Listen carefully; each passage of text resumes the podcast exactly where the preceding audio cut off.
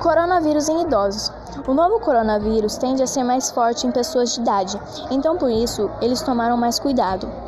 Desde a chegada do Covid-19, foi possível notar que idosos são mais vulneráveis à doença, com taxa de morte acima de 10%.